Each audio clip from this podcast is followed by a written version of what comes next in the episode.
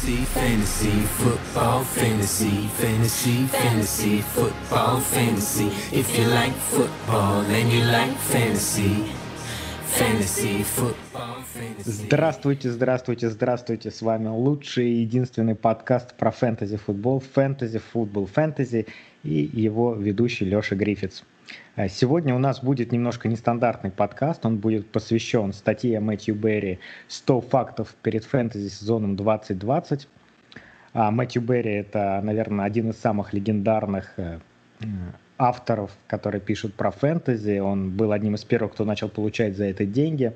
И у него каждый год выходят две культовые статьи.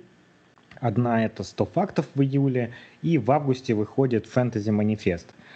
Фэнтези Манифест это, наверное, самая лучшая методичка для тех, кто только начинает играть в фэнтези футбол. А, прочитав ее, можно ну, быть уверенным, что ты полностью готов к своему первому драфту и что ты не напортачишь. Ну а факты это просто довольно такая увлекательная подборка статистики, а, аналитики, а, которую, я думаю, что нам сегодня будет интересно обсудить. Но перед тем, как мы перейдем к обсуждению этой статьи и интересных фактов, а, наверное, мы не можем пройти мимо главной новости, а именно мимо подписания Кэма Ньютона в New England Patriots. Коль, ну давай, как патриот, расскажи, что ты об этом думаешь. Ну, как написал... Во-первых, всем привет. Во-вторых, как написал Брейв в чатике NFL Rus, мы все с детства за Кэма, конечно кто такой Том, и мы не, не знаем, мы не помним. Какой-то престарелый белый чувак, а у нас сейчас настоящий лидер, альфа-самец. Посмотрите его инстаграм, какие видосы он там пилит. Если серьезно, то, ну, шикарная сделка, я считаю, это лучшая сделка вообще в лиге в этом межсезонье. Получить квотер... стартового квотербека с э, человека, который еще недавно был MVP, и, в общем, про которого еще не, не, нельзя применить слово «вождь». Ну, то есть мы не знаем, он явно не спекся, явно хочет играть. Я человека сейчас самый важный будет сезон, в рамках которого он должен будет доказать, что он сейчас способен играть в лиге, и все это за 1 миллион долларов контракт. Ну, то есть это просто... Это чит-код, который в очередной раз применили патриоты, которые не повелись, не, не сделали поспешный шаг, а ждали, ждали, ждали и дождались Кэма Ньютона. Я не вижу ни одного минуса в этом решении вообще. Ну, то есть, либо мы за миллион долларов получаем Кэма, мать его, Ньютона, человека, который еще 4 года назад был MVP лиги, который в 2018 году проводил тоже очень хороший сезон, либо мы за миллион долларов понимаем, что Джеред Ститхам сильнее, он выигрывает конкуренцию того же Ньютона. Леша, это то, кстати, про то, что мы с тобой в подкасте говорили, о том, что такое Patriots Way, это конкуренция. У Ститхэма появилась конкуренция. Если он доказывает, что он сильнее Кэма в межсезонье, Кэм срезается, нет никакой нагрузки на платежку вообще, и команда выходит в сезон уже не с каким-то необстрелянным новичком, а с человеком, который доказал своей, э, своей работой, что он сильнее команды. Ну, то есть для команды минусов нет вообще никаких.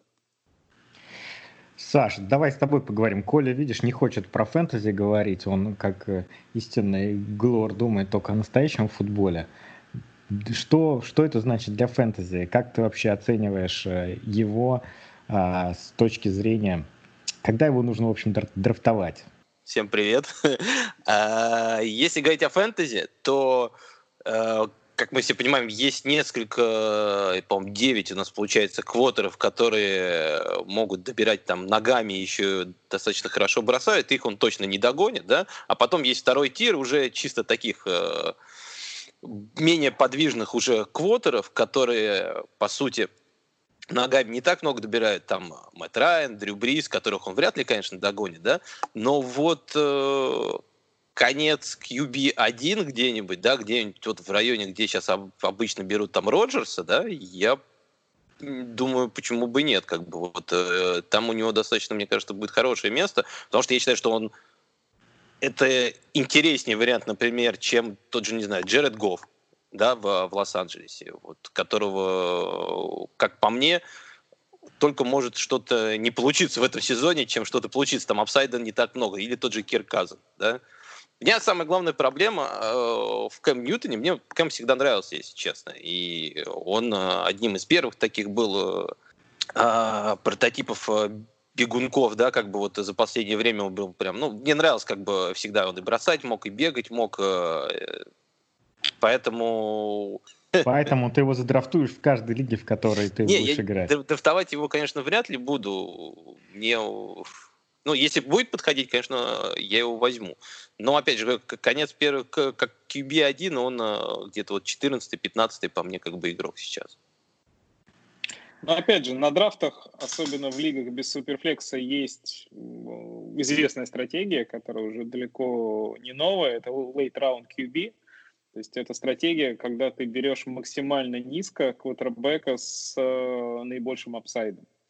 И про это мы поговорим немножко дальше в, в основной теме подкаста, но в целом, вот по крайней мере сейчас, э, Ньютон идеально в эту стратегию вписывается, потому что у него он точно будет уходить ниже там, 10, 11, 12 квотербека. Ну, то есть в целом э, он в лигах одногодка, где нет суперфлекса, его можно выбрать там одним из последних квотеров. И абсолютно точно у него есть весь upside для того, чтобы быть QB3 по итогам сезона. Вопрос в том, да, что да, вероятность этого не очень высока, но тем не менее все предпосылки для того, чтобы этот upside э, заработать у, прямо сейчас у Кэма есть. Самый большой вопрос, это впишется ли он э, в Нью-Ингланд.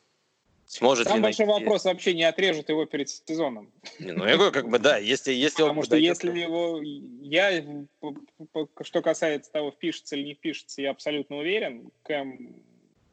Ну, у нас и тренерский штаб э, такой, который подстроит, если он увидит, что Кэм в порядке, он абсолютно точно плейбук под него подстроит и сделает так, чтобы схема нашей игры, она максимально максимальным образом как раз Кэма раскрывала. Да. на самом деле, вообще, с точки зрения игры, которую он показывал в Каролине, Кэм, он не ганслингер, наоборот, он любит играть в э, короткий пас. Ну, короткий быстрый знаю. пас это то, что в целом у нас, э, у нас практикуется. Интересно будет посмотреть, что там сделает Макдэниелс, потому что какие, у нас никогда не было квотербека, который еще угрожает ногами и как вот эта угроза выноса э, перестроит и наш плейбук, и игру соперников. Ну, то есть, короче, сейчас за тем, что будет происходить в лагере патриотов, станет следить, на мой взгляд, очень интересно. В целом это, ну, я не знаю, это, наверное, какой-нибудь топ-3 противостояния э, в, в рамках предсезонного лагеря будет. Кэм или не Кэм. Ты, ты так сказал, что у вас не было выносного квотербека, как будто у вас за последние 20 лет был хоть какой-то вообще другой квотербек, кроме Тома Брэди. Не, ну, а... пару игр Брисет же провел там, он ну, бегал достаточно. Но вот я, я, я на самом деле скажу вот Коле то, что я не согласен с тем, что у Кэма будет, не будет проблем, что писаться в эту игру, потому что если смотреть по статистике за последние э, э, 4 года, да, э, вот у Кэма, когда он бросает быстро, ну, как, когда он ведет быструю достаточно атаку и бросает э, в основном в районе от 1 до 10 ярдов, да, он э, э, по, по рэнкингам, он 41 по рэнкингам PFF, он 41 э, квотер, в то время как э, Том Брэди там в топ-5.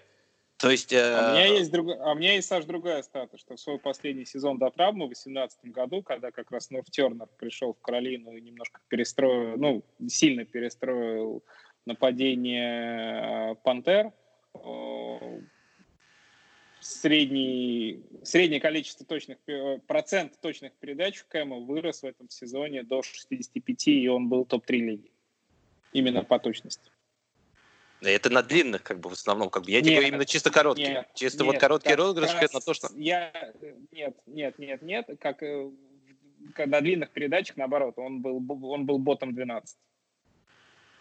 Плюс, знаешь, меня еще что, что смущает в Кэме, это его уровень здоровья. У него за последние несколько э, лет очень сильно увеличились э, количество бросков, которые э, э, ПФФ считает, э, не, которые невозможно поймать по вине квотера. И вот смотри, последний вот э, сезон, вот э, когда он играл, да, у него этот процент был 13,2, что на самом деле только лучше, чем Джош Розен, Мейсон Рудольф и Джефф Дрискл. У всех остальных как бы процент неловящихся, э, непойманных мячей по вине как бы квотера намного ниже. Саш, Согласен Саш, с тобой, Саша, абсолютно. Здесь, э, ну, если бы пока ему не было подозрений с точки зрения его здоровья, его бы не подписали в июле месяце за миллион долларов. Это очевидно, это самый большой красный флаг. Оправданием этого может служить э, травма плеча, с которой он играл последние полтора года. Как раз ты приводишь статистику, когда он играл с травмой плеча. После этого это плечо он э, соперировал, и после этого еще полтора года он это плечо залечивал. То есть в целом вероятность того, что плечо он свое поправил, она тоже есть. Но, конечно, риски по здоровью, они самые главные, и, собственно, вот сейчас Кэм должен доказать, способен он или не способен играть. Потому что если ну. со здоровьем все будет в порядке, других вопросов нет. Просто, знаешь, это вот его самая главная фишка была. Он же супермен, да? А, человек, который не боится ничего, который лезет головой вперед там в огонь, как бы и неважно что. А вот последние несколько сезонов, мне кажется, показали, что он боится контактов, поэтому вот эти как бы показатели по непойменным мячам, они так э, и росли. Он начал как бы быстрее сбрасывать э, мячи, чем э, того, чем он должен. Плюс у вас линия, мне кажется, еще не такая уж хорошая для него. Ну ладно, ну, посмотрим. Я единственное вам а, напомню, что а, да, конечно, в патриотах бегущих, а, бегущих квотербеков не было, но Джош Макдэниелс, когда был в Бронкорс, драфтовал Тима Тибо, который, мне кажется, был так, таким же Ньютоном, но для бедных. Окей. А, кстати, Кэма Ньютона, у Кэма Ньютона всего 500 тысяч гарантированных денег – а, а у нас есть еще квотербек, у которого а, тоже 500, но уже миллионов. И не а, гарантированных, к сожалению. Не гарантированных, к сожалению, но тем не менее это не 500 тысяч, а 500 миллионов. Это неплохо. А, Патрик Махомс подписал на 10 лет э, контракт с Канзас Сити Чифс. Э, не знаю, что тут можно сказать относительно фэнтези про это.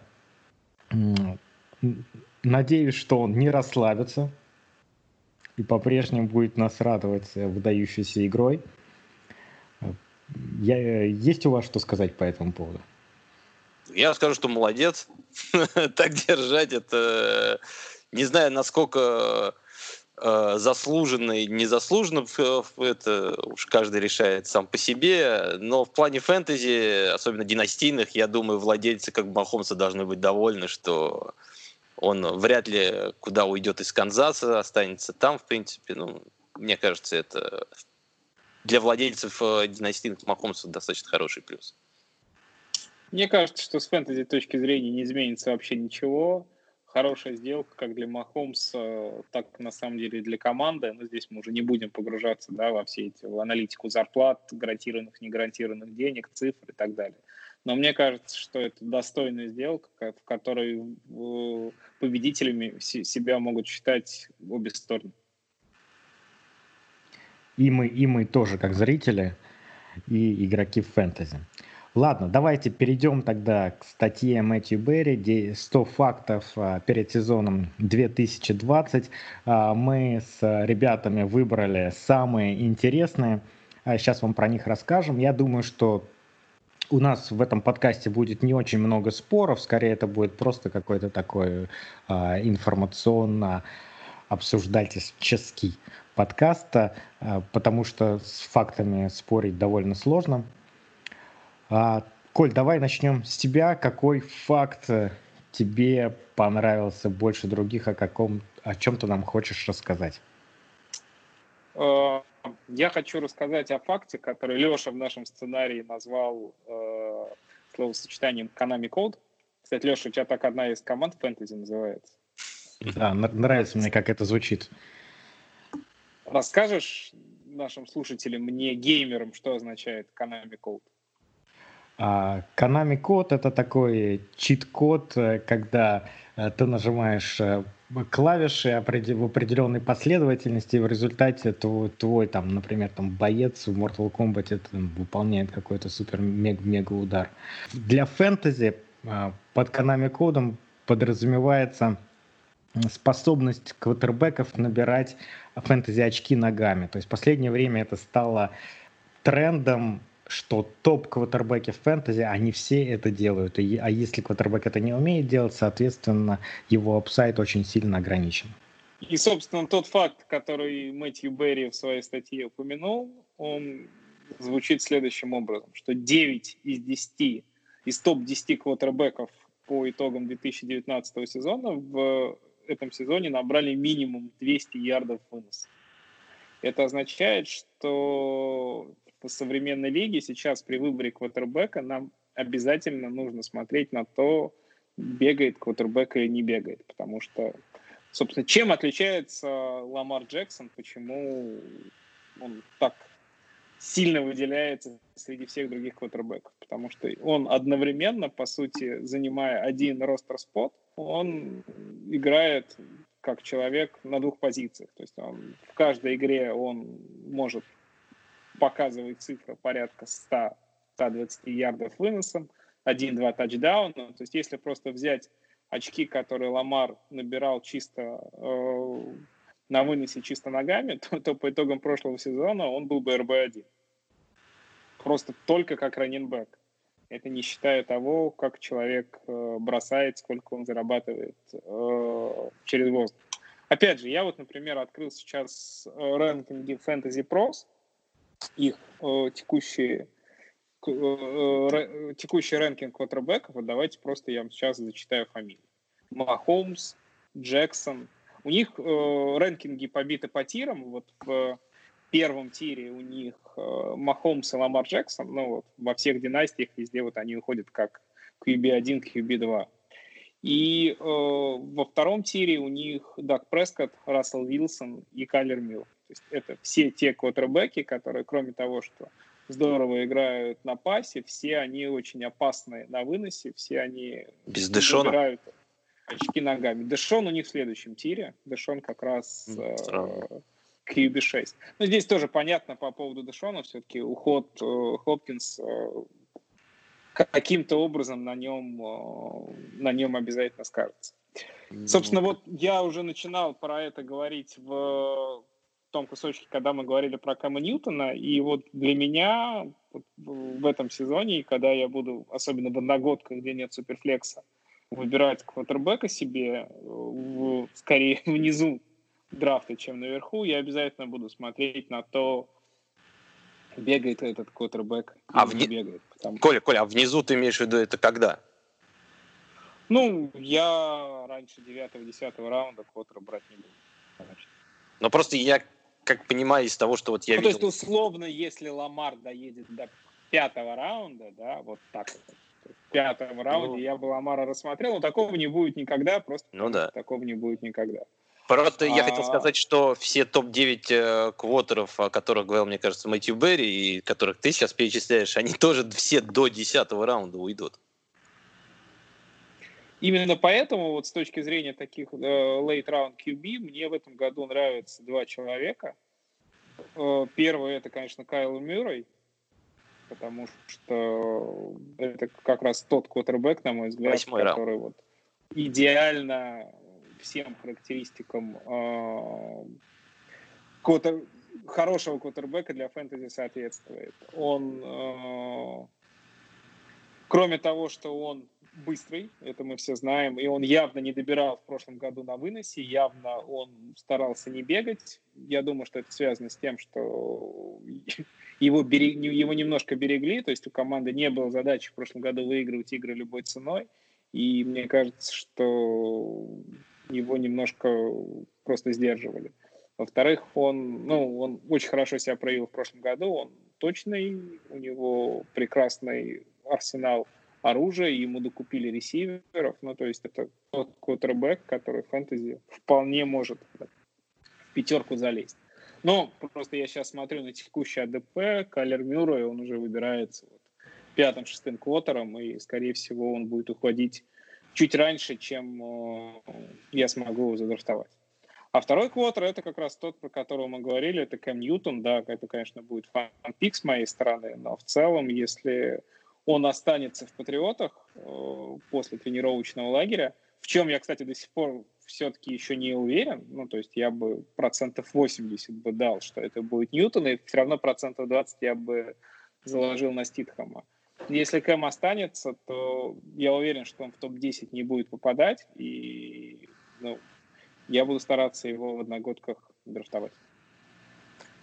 Я, я, знаешь, хотел добавить, вот как раз э, то, что ты говорил, как вот Кайлер Мюррей, он сейчас, э, из того, что я видел, скорее всего, где-то уходит вот восьмой раунд, да, так Прескотт обычно сразу после него уходит где-то девятый раунд.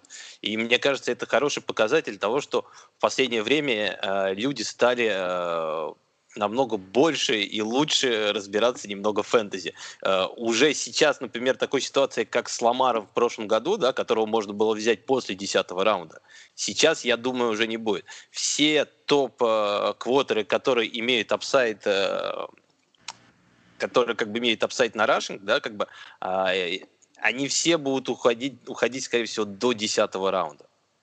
Я тебе могу сказать, что сейчас немножко, сейчас статистика немножко нерелевантная, потому что если ты сейчас смотришь на текущие лиги, которые сейчас драфтуют, то сейчас играют как раз суперсильные игроки, которые, ну, то есть сейчас, по сути, драфтуют только эксперты, потому что сейчас мертвый сезон, в фэнтези ничего не происходит, новостей никаких нет, внимание к НФЛ минимальное, и поэтому в драфты, в бейсболы играют люди, которые разбираются.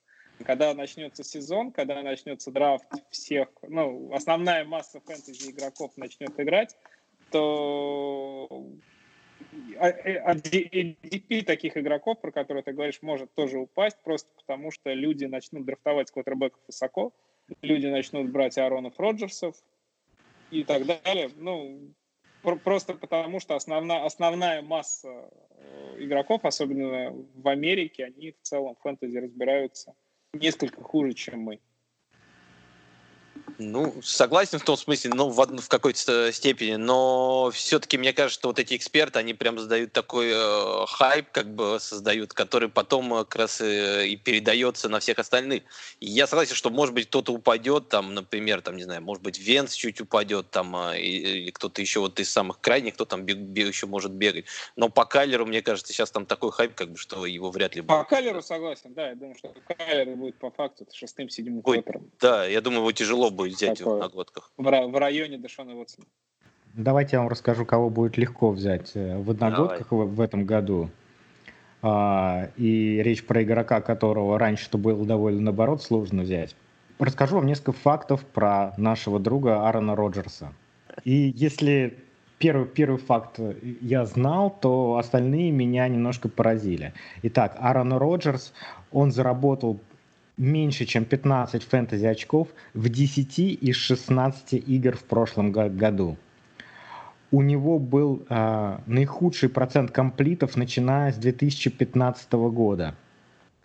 И э, третий э, по худшести процента комплитов в НФЛ на длинных передачах. Он бросал мимо цели на 20% всех своих бросков, а, и это четвертый рейд в НФЛ. Естественно, четвертый а, в плохом смысле. Ему в этом, в этом межсезоне не дали никаких новых целей, кроме а, Дэвина Фанчеса и новичка Тайтенда Дугуары, который, может быть, вообще будет играть фулбека. Они оба после травмы, и, соответственно, это вызывает вопросы. Плюс под Мэттом Лефлером Аарон Роджерс совершил наименьшее количество попыток передач, начиная с 2014 года, ну, ну, мы считаем тут полные сезоны. А, можно сказать, что Аарон Роджерс просто сейчас находится в каком-то а, фэнтези и не только в фэнтези-кризисе, потому что действительно Гринбей перешел на выносной футбол. Лефлер, видимо, хочет э, играть э, так же, как он играл в Теннессе. Он пытался. хочет пытался играть в Теннессе. А, он, он, ладно, он хочет играть так же, как играет Шенахан в Сан-Франциско. А, и здесь у Аарона Роджерса такая уготовлена цель э, гейм-менеджера скорее, чем э, плеймейкера. Что вы думаете о, о Бароне Роджерсе? Я вот вел в этом межсезоне переговоров, династия об его покупке, и за него по-прежнему хотят очень много, потому что у него такое имя, которое можно продать. Но по факту э, мне его купить совсем не хотелось. Я никогда не был э, фанатом игры э, Эрона Роджерса, но с точки зрения... Саш, ты не любишь Аарона Роджерса? Ты говоришь сейчас? Но при этом, знаешь, я... Это с точки зрения футбола. Но с точки зрения фэнтези я к нему относился нормально. Я не был... Не хотел... Не особо хотел бы иметь у себя, конечно, его в команде. Я хотел бы больше иметь все-таки квотера с ногами. Но при этом э, против Роджерса никогда ничего и не имел. Потому что при Маккарте э, у него все более-менее было не так уж плохо. У него был большой объем как бы пасов. Он был самым пасующим э, quarter ом в Red Zone и Inside 10. Как бы бы на чем строился очень сильно его upside. А вот как раз с приходом Лафлера его, конечно, upside, он сильно-сильно упал. Плюс возраст еще как бы у него уже не молодой такой. Поэтому я вот как говорил, то, что для меня в фэнтези, особенно если мы говорим о редрафте, тот же Кэм Ньютон сейчас пока стоит выше, чем Аарон Роджерс. Мне бы было бы, я бы, наверное, сейчас больше бы рискнул с Кэмом Ньютоном в конце как бы э, драфта, чем э, взял бы Аарон Роджерса. Ну, по ADP Аарон Роджерс сейчас находится выше и Тома Брэди, и Венца, э, и Стаффорда. То есть он, он все равно находится довольно высоко. Ну, вот всех, кого ты назвал, я бы взял бы выше Роджерса. И Райна даже взял бы выше Роджерса. Не знаю, то, что ты говоришь про статистику, там большая часть того, что я услышал, я, в принципе, это уже и сам видел. Про комплиты, например, для меня это не, не новость. Мы, мы с Димой это как-то смотрели даже вместе в прошлом сезоне игру в Лигу Паб, и мы как бы прикалывались, то, что я ему говорил, то, что вот смотри, сейчас как бы Роджерс, если не знает, куда бросать, он будет бросать в бровку и куда-нибудь в аут сразу. Как бы. Ну, чтобы наверняка точно, чтобы самое главное не перехват. И вот мы просто как бы смотрим, как и на самом деле он смотрит, не понимает, куда бросать, бросает в аут. Ну, то есть я имею в виду, что он уже как бы на той стадии, мне кажется, э, в своем у него состояние такое, что уже что он э, не хочет рисковать э, и не любит рисковать последнее время. Что, мне кажется, для чисто пасующего квотера это не очень хороший знак. Ну, мне кажется, Роджерс никогда не, не рисковал. У него Нет, всегда был, был, очень, был очень маленький процент перехватов, а, но просто с Маккарти игра строилась через него. Все-таки он был а, плеймейкером, и всегда в первую очередь Гринбей рассчитывал на него, а, но ту, а тут все-таки акцент прям сильно сместился на вынос. Ну, Опять же, вспомните есть. последние 10 лет, когда в Гринбее был хороший выносящий. Но вот один сезон Эдди Лейси был неплохой. Я вот за последние, повторюсь, лет 10, наверное, ничего и не могу вспомнить.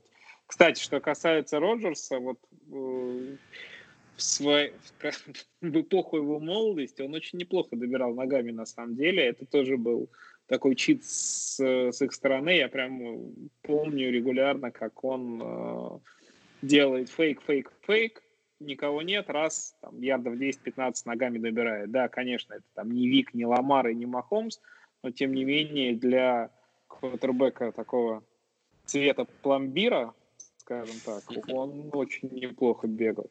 Но сейчас, да, сейчас уже возраст и статус Сейчас скажи это Джошу Аллену. Не, не позволяет ему так делать. Ну, я соглашусь с вами, я не буду брать, ну, то есть, чтобы взять Роджерса в одногодке, я не знаю, он должен быть 13-14 квотером по счету, он никогда до этих цифр не упадет, кто-то обязательно возьмет его раньше. Сань, давай расскажи тот факт, который тебя заинтересовал. Так, давай как бы начну тогда с самого простого достаточно э, факта, такого, которым, который может показаться немножко, э, может звучать как э, слишком obvious, да, но все же я как бы его приведу, потому что мне кажется, он важный для для еще раз укрепления в понимании людей того, как нужно э, проводить драфты. Да? То, что за последние э, три сезона э, Трэвис Келси э, набрал больше, чем, ну, он был всегда тайтендом первым, да, он набрал больше, чем э, десятый тайтенд на 118%. Э, первый э, раннер э, набрал больше, чем РБ-20 на 116%. Это Кристин Макафри. Майкл Томас набрал больше, чем ВР-20 на 71%, а Рассел Уилсон QB-10 набрал больше набрал на 30% всего лишь больше, чем 10 квота. Что из этого как бы следует? Это, из этого следует в основном то, что то, почему как бы э, топ тайтенды уходят в первых раундах, и почему топ раннинбеки уходят раньше, и почему нужно стэшить как бы ресиверов чуть позже, а квартербеков как бы брать все время внизу. Это вот, ну, как бы еще раз наглядно это показывает, как бы мне очень понравилось, как здесь все было разложено у Мэтью. Мэтью вообще, мне вот что нравится у Мэтью Берри, он э, достаточно хорошо и емко умеет э, свои мысли формировать. И вот как бы вот здесь, вот мне кажется, в этом пункте он хорошо как бы описал то, как э, люди должны э, драфтовать в одног... ну, неважно, там, одногодках и династиях. В общем, надо брать Трэвиса Келси в первом раунде. Или Джорджа Китла, да? И Китла, конечно, да. А, окей. Коль, давай к твоему следующему факту. Маркиз Браун в свой дебютный сезон, который он играл с травмой, набрал, получил как минимум 4 таргета в своих 9 матчах. В среднем он набирал почти 15 очков за эту игру. И если мы, ну, у него в прошлом году была травма, по которой он игры пропускал, и если, тем не менее, мы э, расширим вот то количество очков, которое он набирал в среднем, экстраполируем это на 16 матчей, на фэнтези-сезон, то он по итогам этого сезона был бы VR-13 и только чуть-чуть уступил бы Тайлеру Локету.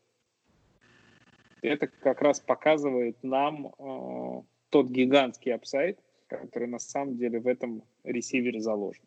Мне он в прошлом году перед драфтом не очень нравился. Я вообще не очень верю в такой типаж ресиверов, назовем их условный Дэшон Джексон, да, вот в целом Маркиз на него похож, невысокий, э, очень быстрый, который немного весит, но мне кажется, что в последнее время игра меняется, меняются принципы построения нападения, меняется отношение судейства, то есть тоже очень важный момент, да, корнербеком становится, становится можно делать все меньше и меньше, игроки нападения получают все больше и больше свободы, и как раз вот такие ребята, которые э, выигрывают у корнербеков не за счет какого-то преимущества в первых пяти ярдах, а за счет своей скорости, за счет того, как они могут в динамике отрываться от корнеров, они получают гигантское преимущество. Потому что если раньше их просто могли более физически сильные корнербеки на линии скриммиджа просто задавить и не дать им разбежаться,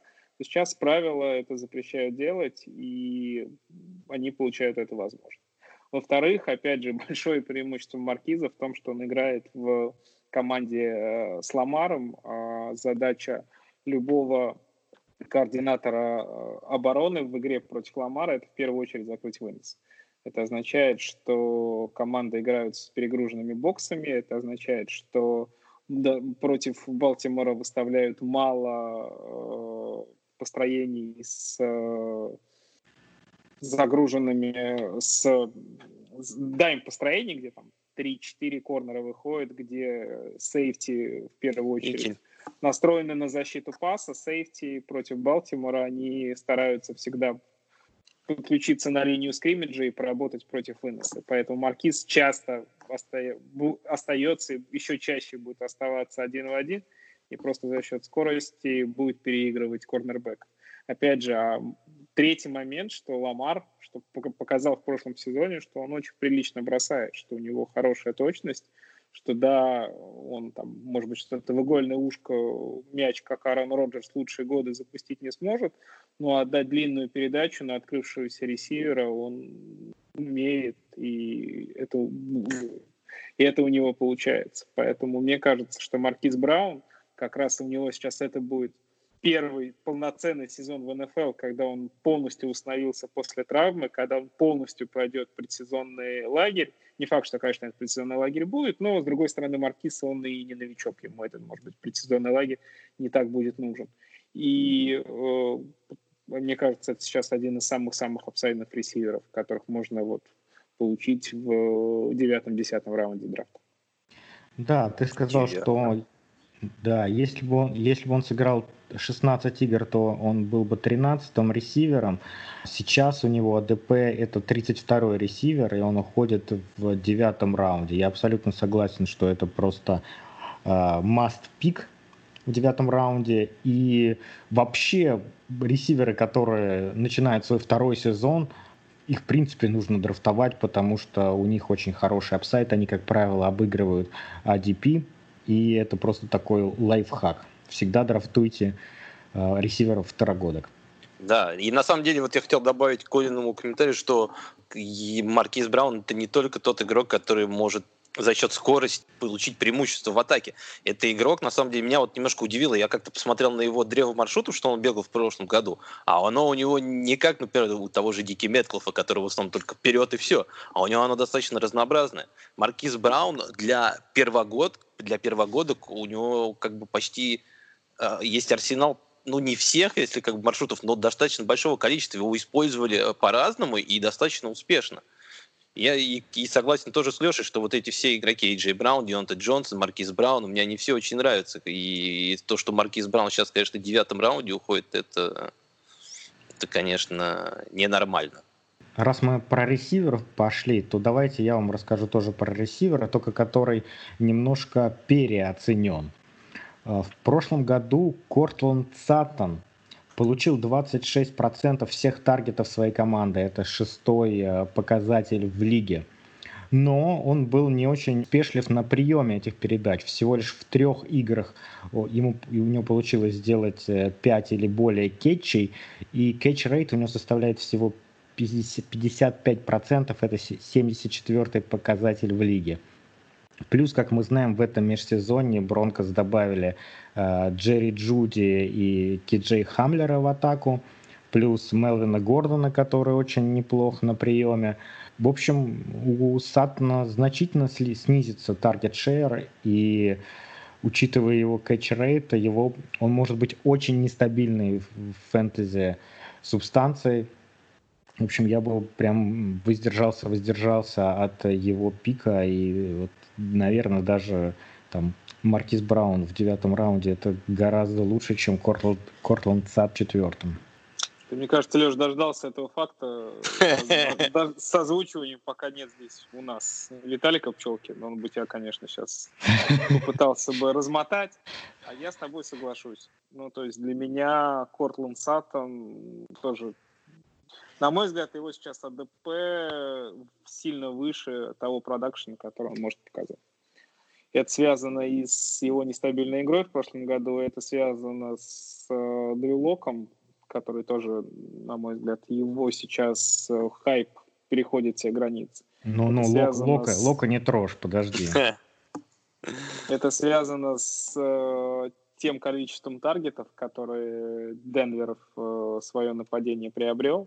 Ну, то есть, как непроверенный квотербек, ну, окей, который несколько неплохих игр в прошлом году показал, но ни одного полноценного сезона не провел, как он будет стабильно кормить такую ораву ртов, я просто не понимаю. И для меня сейчас любой игрок скилл-позиции в Денвере, он... Я, я для себя в своем личном рэнкинге его АДП скорее занижаю, чем завышаю. Ну, я согласен, что сейчас э, ДП того же Сатана, оно слишком раздуто. Есть некоторые игроки, которых сейчас слишком как большой хайп, который может спокойно спуститься. То, что как бы, э, как Оля говорит, что он не понимает, как это всех этих нападающих, все это нападение нужно будет кормить, я, в принципе, более-менее понимаю. Просто не думаю, что это будет возможно из-за того, что ну, здесь нужно, чтобы у Денвера сложилось прям все, все и все, как бы, а команда достаточно будет новая, очень много непроверенных вещей, даже тот же Дрюк Лок, он не совсем проверенный квотер, поэтому я бы тоже в четвертом раунде бы Саттона сейчас бы не брал. с учетом того, что в четвертом раунде, если не ошибаюсь, там э, уходит э, Тилен, Джуджу, Ридли, там, ну, есть игроки, которые, я считаю, можно взять намного, ну, большим upside ом, я считаю, чем тот же Саттон. Саш, ну давай, по Саттону мы все сошлись. Расскажи нам тоже про какого-нибудь ресивера, раз мы уж про них говорим. А, да, тогда расскажу тоже про одного, наверное, из самых Э, недооцененных ресиверов э, прошлого и, наверное, следующего года, который э, по факту может стать топ-10 ресиверов. Это Бобби Вудс, ресивер Лос-Анджелес Рэмс. Как мы все знаем, Брэндон Кукс уехал в Тексанс, и теперь у Рэмс осталось всего лишь два ресивера, по сути. Это Роберт Вудс и Купер Кап, да?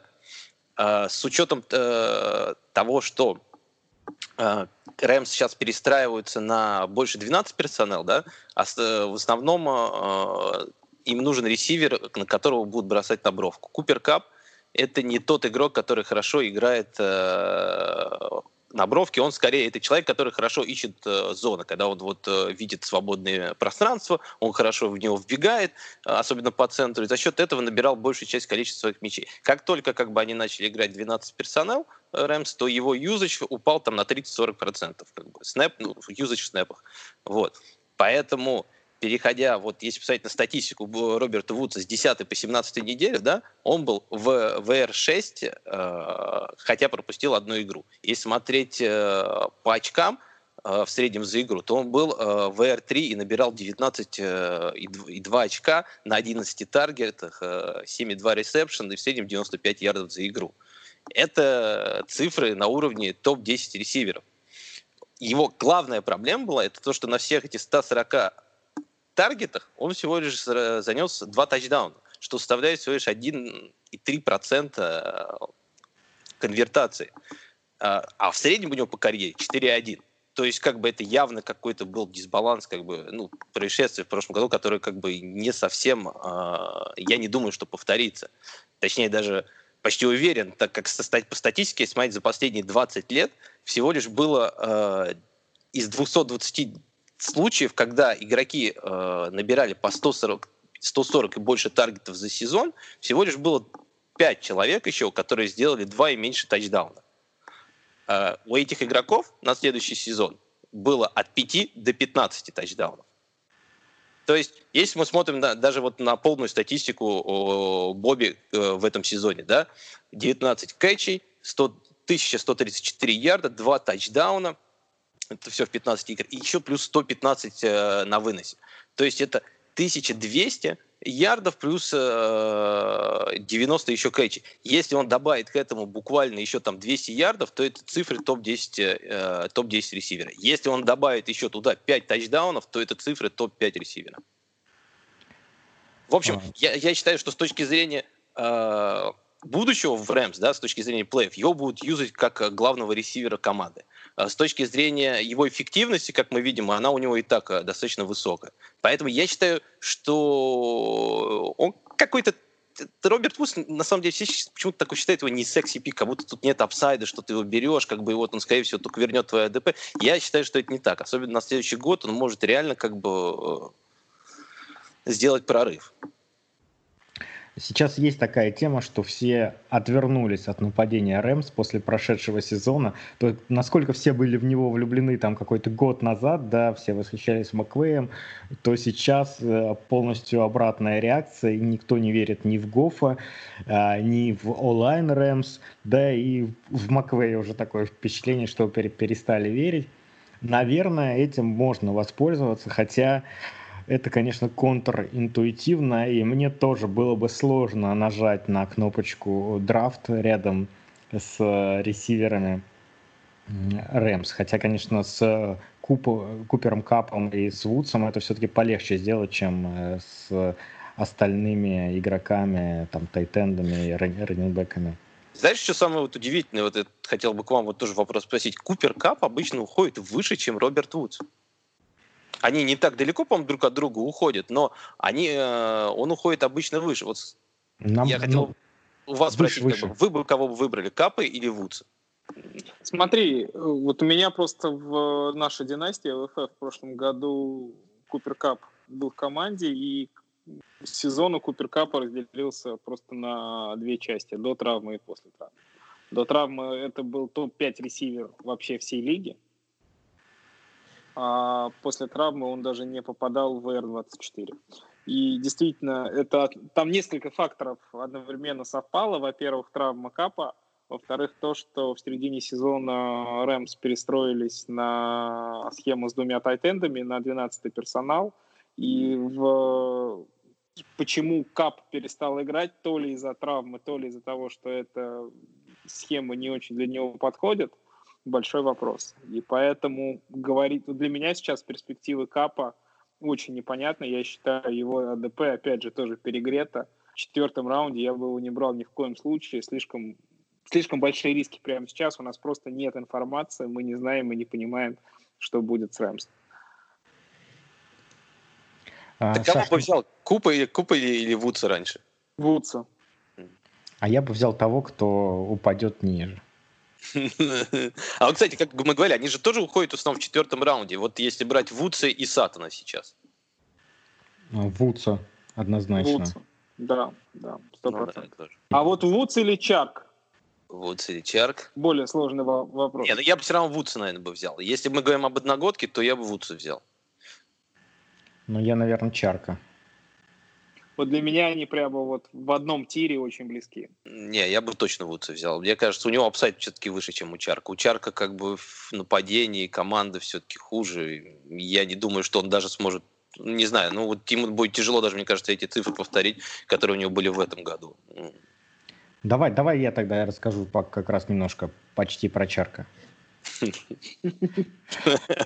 На, самом деле это про Дж, Джей Грудена, который э, был offensive координатором Cincinnati Bengals э, в 2011-2013 годах. Э, многие забыли, но он тогда сделал э, Энди Далтона шестым квотербеком по фэнтези очкам в лиге. Сначала Далтон в свой сезон новичка был 20-м, потом на следующий год 13-м, и вот на третий год 6-м. Э, потом Груден стал главным тренером в Вашингтоне, и с Кирком Казинсом, Кирка Казинса он сделал шестым также квотербеком по фэнтези очкам в лиге, при том, что мы знаем, что Кирк довольно ограниченный игрок. И теперь к нему в руки попадает э, Гарнер Миншью, который, в отличие от, от Аарона Роджерса, набрал 16 э, и более очков в 8 из 12 стартов. При этом он э, набирал ногами, у него 27 ярдов минимум набрано в, также в 8 из 12 игр. И при этом э, АДП Миншио сейчас квотербек 27. У Роджерса это оно 10 у Минши 27. То есть вы видите, какая огромная разница. Джей Груден известен фактически как квотербек Whisperer, то есть э, волшебник, который может из квотербеков делать чудеса, поэтому я думаю, что у Чарка должен быть сезон а, сильнее, чем в прошлом году.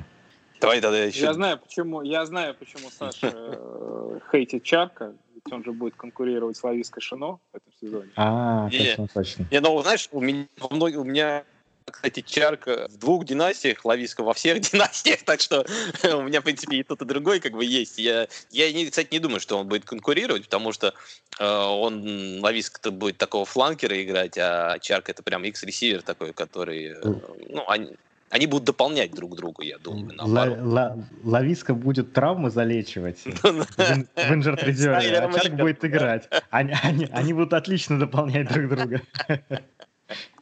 Не-не, я так не думаю. Но вот если, если говорить про Чарка, да, и э, про Грудена, вот то, что ты говорил, я, в принципе, э, верю в нападение Джегуарс. Мне нравится, на самом деле, Джей Груден. Я считаю, что Вашингтон это просто не то место, по которому, может быть, стоит судить прям так серьезно, да, по Грудену.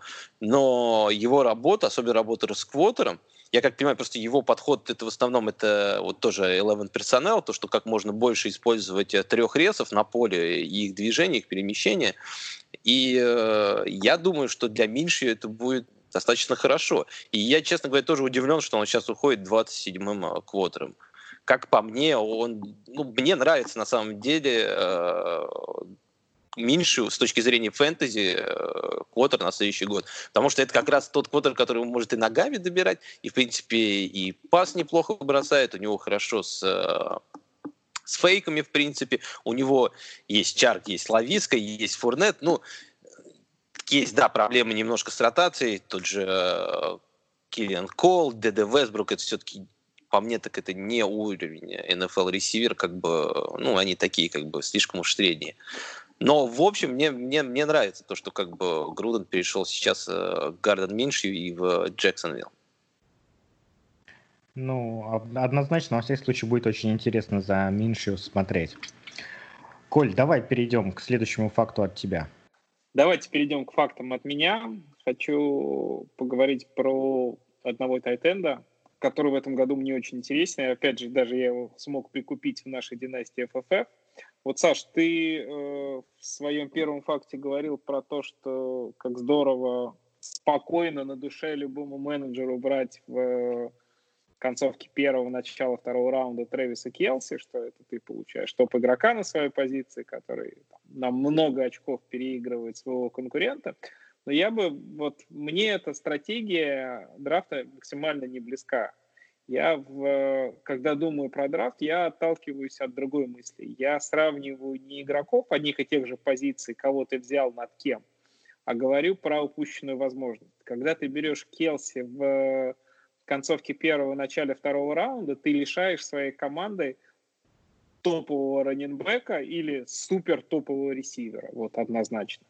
И здесь, на мой взгляд, разница в этой упущенной возможности, она значительно ниже. Потому что э, вот раненбеки уровня там, 4, 5, 6 раннер, ну вот те, которые уходят в этом тире, это какой-нибудь там Делвин Кук, это Ник Чап, они импакта твоей команде принесут значительно больше, чем Келси. И в этом году мне эта стратегия нравится особо, потому что, вот, на мой взгляд, в этом году в лиге одновременно появилось несколько тайтендов, которые сейчас не раскрученные, которых сейчас уходит абсолютно в концовке э, всех драфтов, но каждый из этих тайтендов при прочих равных условиях может выстрелить, показать статистику уровня прошлогоднего Марка Эндрюса, и то есть войти в топ-5 тайтендов. Про одного из них хочу рассказать вам сейчас. Это тайтенд, который оказался в команде Atlanta Falcons, Хайден Херст. Факты про Хайдена Херста. В прошлом сезоне он был седьмой тайтенд с точки зрения количества ярдов на таргет в лиге вообще. Несмотря на то, что он э, был вторым тайтендом и играл в Балтиморе, на него он много ярдов э, с расчетом на каждый конкретный таргет набирал. По, количеству таргетов на тайтендов Атланта была десятая команда. То есть Атланта много, достаточно много бросает на тайтендов, и э, сейчас все эти таргеты они свободны. Просто потому, что в основного своего тайтенда Хупера Атланта поменяла, вернее, не продлила, и он ушел на свободных агентов Кливленд. Все эти таргеты свободны, и Хайден Херст эти, эти таргеты должен забирать. Кроме того, что в таргетах в Red Zone на тайтендах Атланта вообще была шестой в прошлом году. И это, опять же, мы знаем, что как раз все э, оружие Атланты, которым она обладает, Хулио Джонс и Келвин Ридли, это как раз ресиверы не для редзоны. И у Хулио исторически много как раз проблем с тачдаунами, потому что в редзоне на него не так много играют. Келвин Ридли просто по своему типажу игрок, который вот в этом узком трафике в редзоне играет плохо. И здесь, опять же, Хайден Херст ложится очень хорошо уже были позитивные репортажи о том, что Мэтту Райану очень нравится Херст. Он говорит, что он прекрасный атлет. Таких атлетов он в своей карьере еще не встречал. И то есть здесь мне кажется, что Херст легко может просто забрать все то, что уходило Хуперу в прошлом году, и у нас получится размен фактически один в один. Потому что на самом деле с точки зрения какого-то таланта Хупер, он далеко не, ну, это, он не был каким-то супер проспектом, Он раскрылся тоже далеко не сразу, он там, как и любой Тайтенд, только к третьему сезону начал при, прилично играть, прилично набирать. Ну и на самом деле Хейден Херст на минуточку это все-таки пик первого раунда. Да, его в результате Марк Эндрюс переиграл, э, но Херст э, это очень талантливый парень. Поэтому мне кажется, что в таком нападении, очень дружественном к пасу и очень дружественном к тайтендам, Херсту будет хорошо, и он на всех драфтах сейчас уходит, он где-то там 10, 11, 12 тайм, а перспективы и возможность стать по итогам сезона топ-5 тайтендом у него однозначно есть. Коль, а можно тебе вопрос такой э, ради интереса просто задать? Э, а скажи, э, как ты думаешь, кто моложе, Остин Хупер или Хайден Херст? Ну, я понимаю, что это вопрос под ковыркой. Я помню, что Херст очень возрастной атлет, он поздно вышел на драфт, он начинал с бейсбола, поэтому я отвечу, что Хупер моложе. Хупер 25, Херсту 26. А, при этом Херст 2 года в НФЛ, а Хупер 6 лет в НФЛ. Мне кажется, что для позиции тайтенда это, кстати, не так важно. Тайтенды а... все раскрываются позже. И, ну, у Херста есть объективные причины, почему он так поздно вышел на драфт. Поэтому, да, это, безусловно, красный флаг, но там для ресивера это был бы красный флаг значительно больших размеров, чем для позиции тайтенда. Я просто почему хотел сказать это, потому что я в прошлом году почти во всех династиях старался себе забрать Хупера.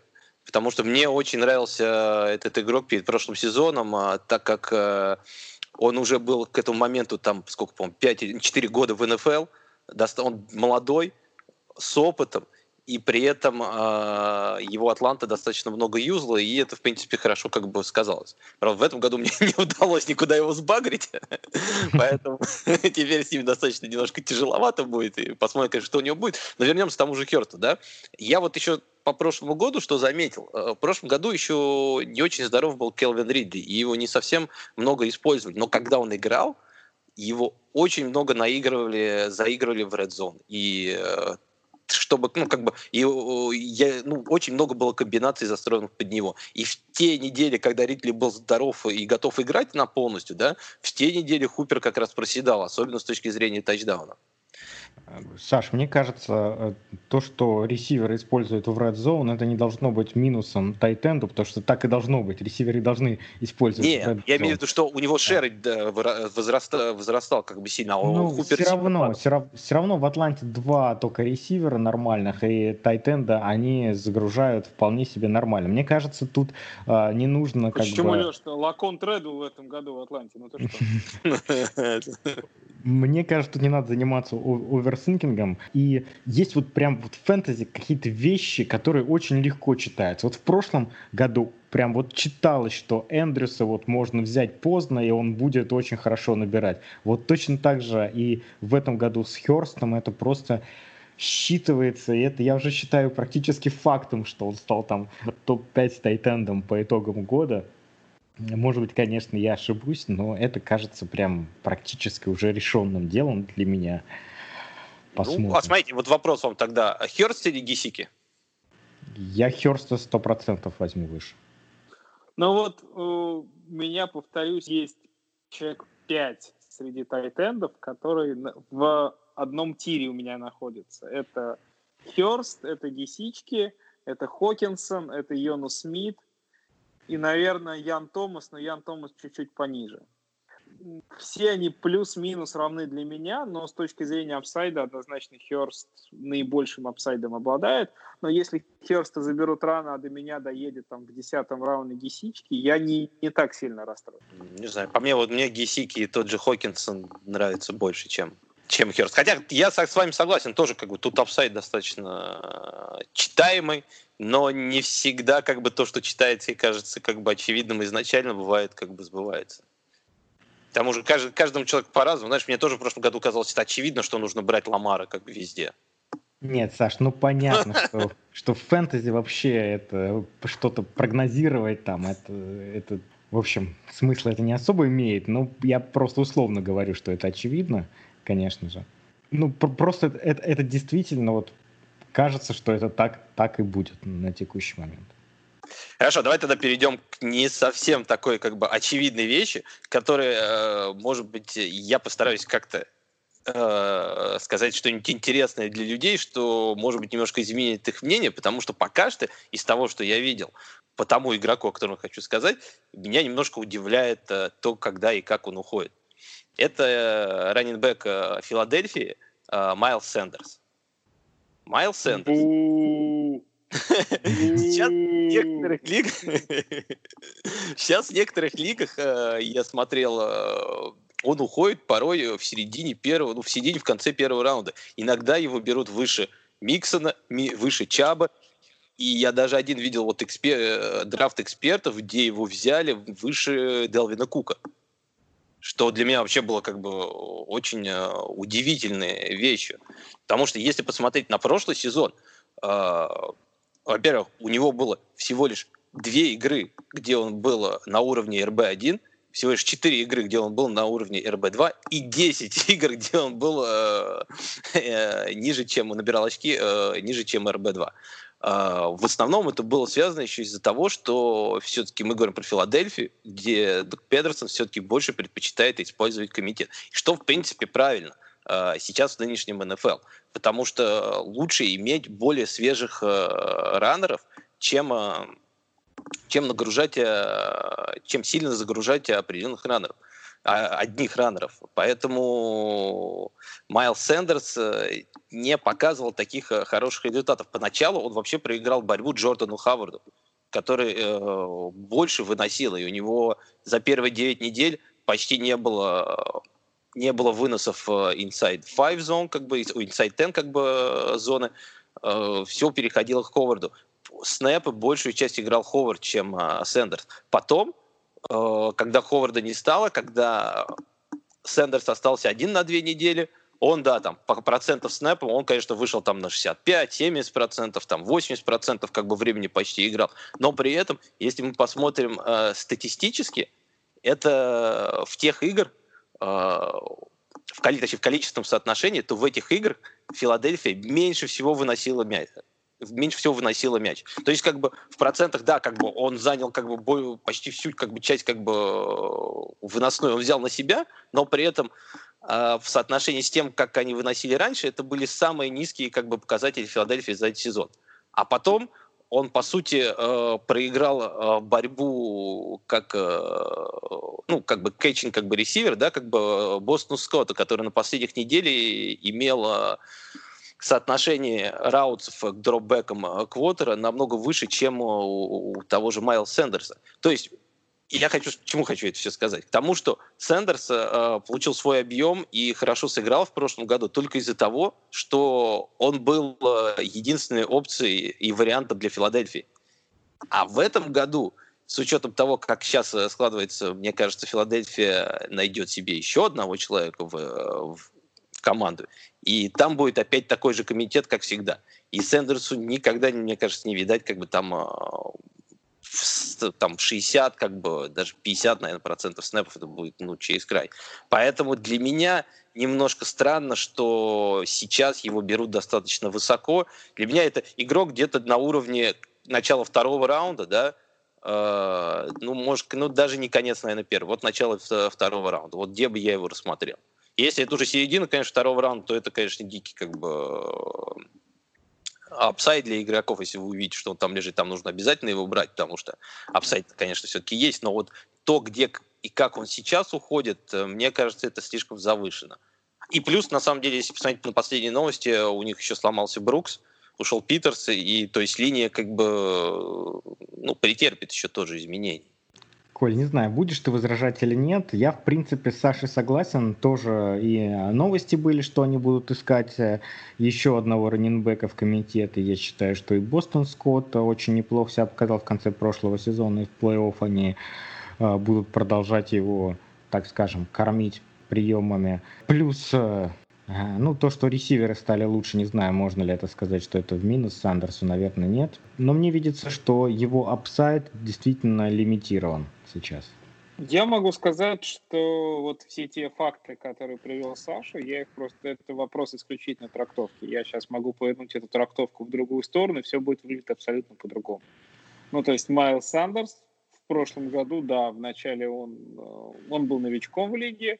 Естественно, что Филадельфия подписала опытного раннера, который понюхал пороху, который что-то знает. Но в течение сезона просто Сандерс его вытеснил из состава и заставил команду с ним расстаться. То есть он по своей игре доказал, что им никто не нужен. Э, если бы Филадельфия хотела создать дополнительную конкуренцию Сандерсу, они бы они могли взять кого-то на драфте, они бы могли уже сейчас кого-то подписать на свободных агентов. Никого они не берут, никого они не подписывают. В Сандерсе я не уверен. С точки зрения upside а, как раз вот так, такие running back и, которые много работают на, не только на выносе, и на на пасе, опять же, мне кажется, они обладают как раз наибольшим upside ом ровно за счет того, что очки, которые раннер набирает на передачах, это достаточно стабильный, стабильный пол, который каждый running back обладает. Вот здесь, опять же, я уже часто говорю про этого раннера. Мне жаль, что я про него часто говорю, потому что я за него искренне переживаю. Но, например, апсайд Ника Чаба достаточно, если он не будет получать э, таргеты в свою сторону, он достаточно лимитирован, потому что даже там при своей супер хорошей игре, там, где он наберет 4, 140 ярдов с тачдауном, да, ну, вот на выносах для раненбека, это прекрасная цифра, это значит, он здорово сыграл. Это всего лишь, например, 20 очков. А раненбек, который поймал 5 передач на 60 ярдов с тачдауном, это уже сколько у нас получается? Это у нас получается 17 очков. И он на 30-40 40 ярдов вынес. Это 20 очков, ребят, PPR. Ну, извините.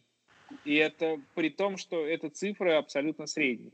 Как раз вот Сандер за счет того, что он очень здорово работает на приемах, он этим upside ом обладает. И по поводу Бостона Скотта. Действительно, у них роли поменялись, просто потому что Сандерс стал первым раннером, а раннером на третьей дауне, который вот, э, которого больше бросают, эту роль, собственно, и получил Скотт. Ну, невозможно играть с одним running back ом.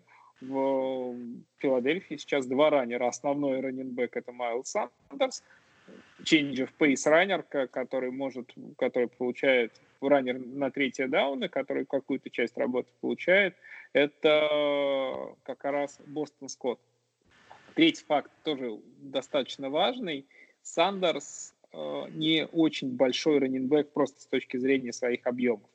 И как раз вот раннеры такого типа после одного-двух лет в лиге, они за счет некой магии, ну, немножечко анаболиков с химией, они очень сильно вырастают в размерах и как раз увеличивают свою продуктивность вот в ранах между теклами. Просто вот классический пример, пример Девонта Фримен. Посмотрите, каким э, щеглом, ну, в кавычках для раненбека, но тем не менее, каким малышом он был в свой первый сезон в Атланте, и как он раздался в массе в плечах в, в последующем. Это сделать, увеличить раннера в размерах так, чтобы он мог там, пробивать теклы, задача не такая сложная. А вот э, сделать раненбеку хорошие руки, так, чтобы он бегал маршруты и ловил, это значительно сложнее. У Сандерса, э, у Сандерса все вот это есть. Поэтому с точки зрения апсайда, Сандерс, мне кажется, один из наиболее интересных вариантов раненбека в этом году. Ну вот, Коль, на самом деле насчет пасов, как я говорил, вот мне кажется, у него не так будет много апсайда. Я еще вот приведу небольшую статистику в этом сезоне, да. А, даже когда был Ховард, да, мы все знаем, что Ховард, ну Леша, наверное, лучше нас даже знает, как Ховард ловит мячи от квотеров, да, но при этом за все время, то, что вот э, за весь прошлый сезон, если смотрим на Сандерса, на его маршруты, ну, routes per dropback, да, как бы количество маршрутов э, в соотношении к тому, сколько бросал квотера у него были цифры э, RB1 все на неделе 11, 12, 13, когда никого кроме него больше не было. И также это было еще на неделе 16. То есть э, э, всего лишь одну неделю он показывал в, в плане именно как бы маршрутов. Если мы смотрим как RB2, это всего лишь 14 и 15 неделя. То есть даже когда вот изначально был вот этот комитет, э, который Пидерсон выстраивал э, в начале года, да, Ховард, Сандерс и в начале Спроулс, который потом, которого потом убрал и заменил Скотт, да, даже в этом э, комитете у Сандерса не было слишком э, много ну, пасовых комбинаций, где бы его задействовали. То есть объема там не так много. И вот, как я говорил еще, то, что ну, с самого начала, то, что это самая главная вещь, которая будет его очень сильно лимитировать. А для раннера объем и количество тачей это очень важный как бы, показатель, как я считаю. Это то, что вот как раз, например, будет у того же Чаба, Миксона и всех вот этих э, ресиверов, раненбеков, которые будут ходить в конце раунда, у которых тоже есть свои недостатки. Ну, объем, безусловно. Хорошо, вот у меня вопрос. Чабб, Чабб или Сандерс, ребята? Конечно, Чабб. Берем?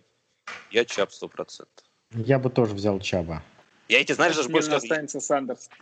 я даже больше скажу, я бы, наверное, даже Дерека Хенри взял бы выше, э, выше Сандерса и Миксона выше Сандерса. Вот дальше уже Эклер, Джейкобс, вот там уже мне как бы было бы тяжело. Но даже, наверное, я бы, знаешь, я бы даже все равно того же Джейкобса бы взял выше Сандерса.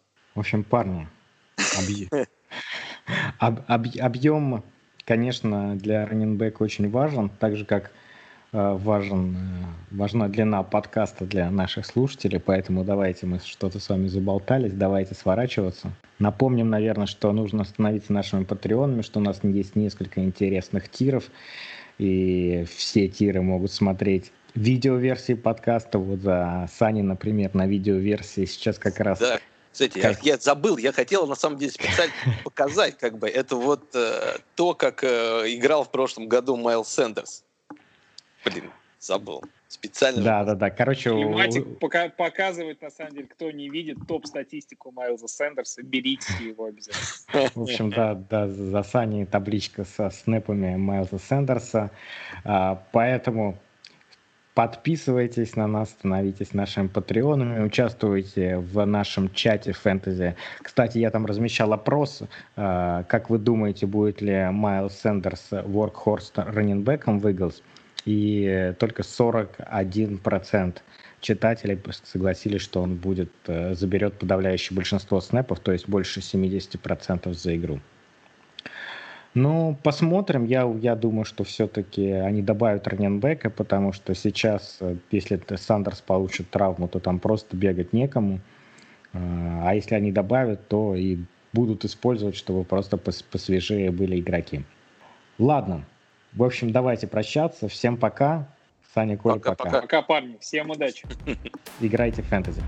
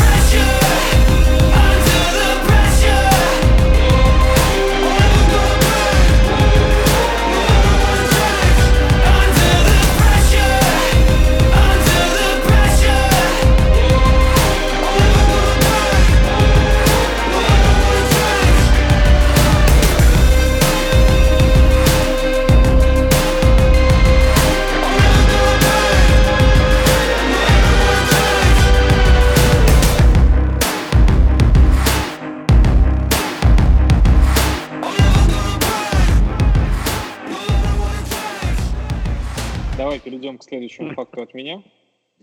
А какой у меня следующий факт? Я же два только готовил.